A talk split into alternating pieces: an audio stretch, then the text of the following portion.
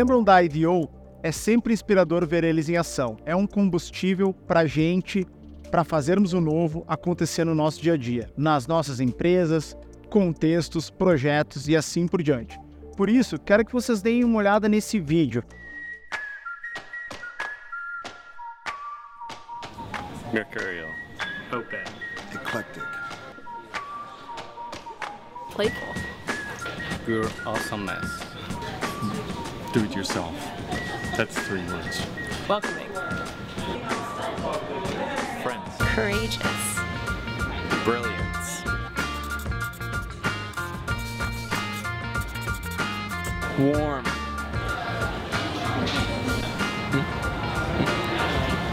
Meaningful. Changing my mind. I'm like, inspiring. Family. Humans. Bourbon. Optimistic.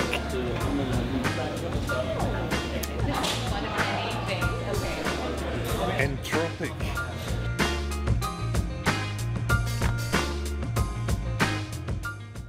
É muito legal ver o clima da turma que trabalha lá e também acho super interessante nesse vídeo ver como cada pessoa descreve a empresa em somente uma palavra. Várias palavras legais e interessantes aparecem, como por exemplo, eclético, uma bagunça maravilhosa, faça você mesmo, do it yourself e por aí vai. Essa é uma empresa que faz o processo de design realmente acontecer. E agora, vamos em frente e bora para o conteúdo de hoje. Bom, pessoal, nessa disciplina, que é a última aula da disciplina, a ideia é explorar um pouco de como podemos inserir empresas, organizações nos nossos contextos, os conteúdos que abordamos nas aulas passadas, tá? Eu tive a alegria de participar da construção do Bergamota Labs, que é o laboratório de inovação da Grendene, e nessa construção, nós utilizamos bas com bastante intensidade o design de processos na prática. Tendo em vista que a criação do zero de um laboratório de inovação é algo totalmente novo, sem histórico, nós vivemos nessa construção o processo de aprender fazendo, o learning by doing, na prática. No início, são muitas dúvidas, pois quando não se tem histórico, uh, a gente precisa olhar para o mundo, para todo o ecossistema de negócios e com certeza precisamos nos inspirar, coletar cases, práticas que nos ensinem sobre o mundo, o que o mundo está fazendo em termos de inovação. Para que através desses estudos a gente consiga construir algo novo, com qualidade. Portanto, nossa maior ferramenta no momento inicial foi um desk research mesmo, pois através de muita pesquisa concebemos a base inicial para o nosso laboratório de inovação. Claro que, como toda boa etapa de imersão, não adianta apenas olhar para fora, e por isso também nós realizamos um profundo trabalho de diagnóstico da nossa empresa, da Grendene, do ambiente no qual nós estávamos inseridos. Para isso, usamos algumas ferramentas importantes, como algumas matrizes, que nos ajudaram a entender com maior clareza cada marca e cada unidade de negócios da empresa. Eu gostaria de ressaltar três ferramentas bastante simples para vocês. São elas o Moodboard, a matriz de canais e a matriz de segmento. Primeiramente, falando do Moodboard, trata-se de um espaço que você consiga, através de um compilado de imagens, transmitir um mood, um clima mesmo, uma vibe, o estilo de determinada marca, de determinado negócio. Ou seja, nada mais é do que uma composição de imagens que faz com que vocês entendam, tangibilizem aquela marca, sintam do que se trata aquele negócio.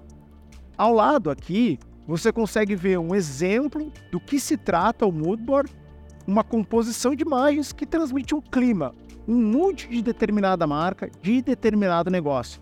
Nesse moodboard, eu montei uma, uma breve simulação de um moodboard de uma hamburgueria num estilo mais americano, um estilo lanchonete americana. Ou seja, é uma composição simples de imagens que tangibiliza o que é o negócio. Nesse caso, esse restaurante. Outra ferramenta que eu gostaria de compartilhar com vocês é a matriz de canais. Normalmente, uma empresa, um negócio, vende seus produtos através de diferentes canais Alguns desses canais são mais sólidos, possuem uma maior maturidade e outros menos. Também temos aqui uma reflexão do controle desses canais. Alguns canais demonstram maior controle por parte da empresa e outros menos. Trata-se de uma venda de terceiros, por exemplo, onde eu tenho menos controle, pois são representantes. Ela é uma matriz bastante simples, mas muito útil para entender a representação de cada canal de vendas e principalmente entender a maturidade e o controle que se tem em cada um desses canais. Na imagem ao lado, temos um exemplo da matriz. O que vemos é, no eixo Y, eixo vertical, uma análise subjetiva quanto ao controle do canal.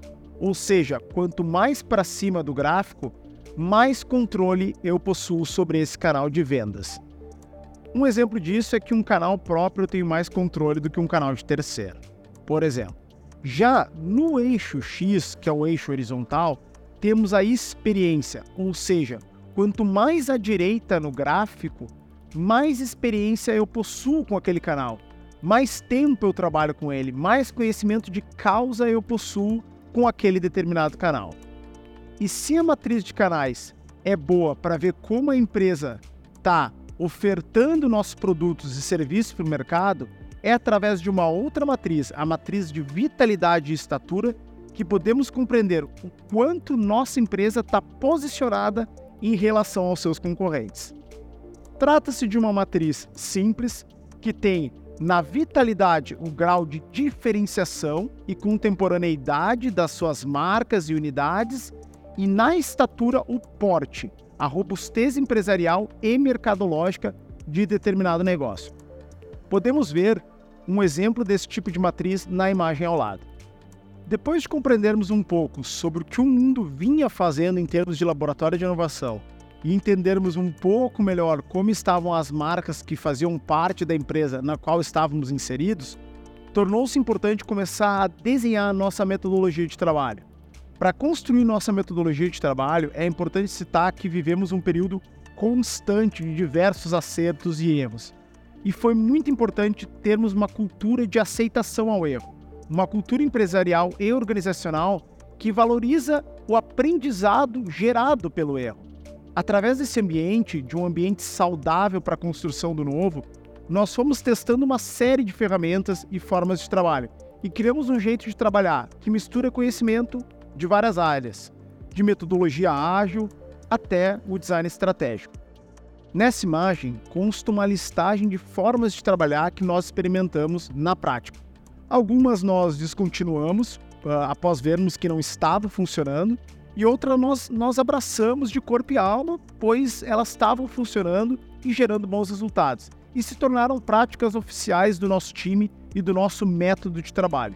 Eu gostaria de ressaltar algumas práticas e métodos em especial, como, por exemplo, o uso do conceito de SIVA, que nada mais é do que uma releitura contemporânea dos super clássicos 4 P's do marketing. Porém, no caso do SIVA, a grande mudança é que nessa releitura, quem é colocado no centro é o consumidor. Também considero essencial ressaltar os conceitos de POC, prova de conceito e MVP, menor versão do projeto, o mínimo produto viável. Conceitos que são essenciais para que a gente tenha a chance de testar várias ideias de projetos em fatias menores, adquirindo respostas que são importantes para nós, para qualificar os nossos projetos, para depois a gente avançar num estágio mais sólido do projeto, que nós chamamos de projeto piloto que é a fase que antecede a escalabilidade desse projeto.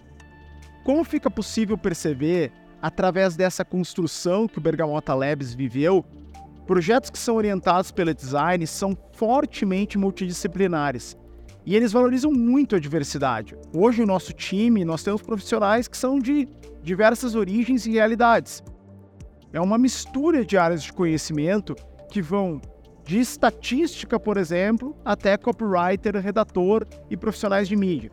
Essa mistura é algo natural e importante no processo de design, pois o design construiu uma área que é multidisciplinar e que aceita e valoriza o conhecimento de várias áreas do conhecimento. Uma fusão essencial na minha visão, para construir o novo. Cabe citar que para gerir uma rotina de trabalho que contenha diferentes áreas do conhecimento e um volume alto de projetos em andamento, que é o caso do Bergamota nos dias de hoje, torna-se necessário um trabalho muito constante de gestão de projetos. Na nossa estrutura, a gente possui, por exemplo, o papel do GP, que é o gerente de projetos. É essencial também o uso de uma ferramenta qualificada para fazer a gestão das sprints de trabalho.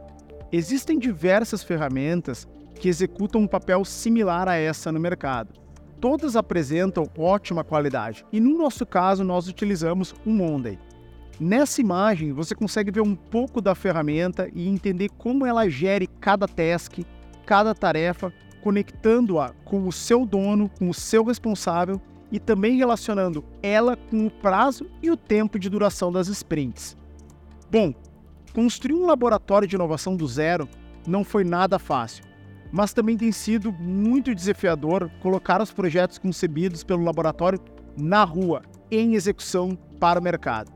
Esses projetos utilizam do método de design de processos e hoje estão na vida de diversos consumidores.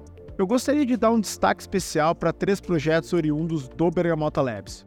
O primeiro trata-se do Leno, que consiste em uma coleira wearable com monitoramento de atividades e movimentos para cachorros, que está chegando logo logo no mercado para os seus primeiros consumidores.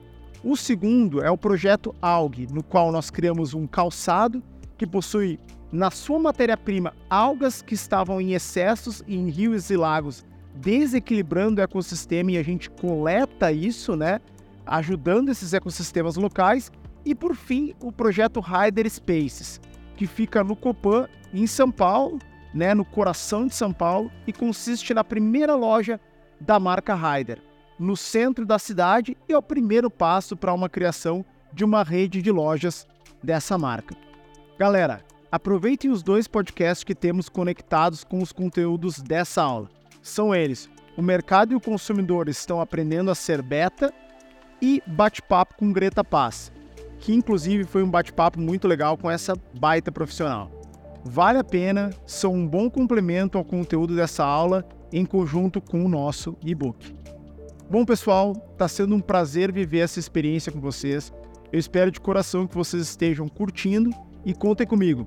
Vamos fazer acontecer juntos. Um abraço.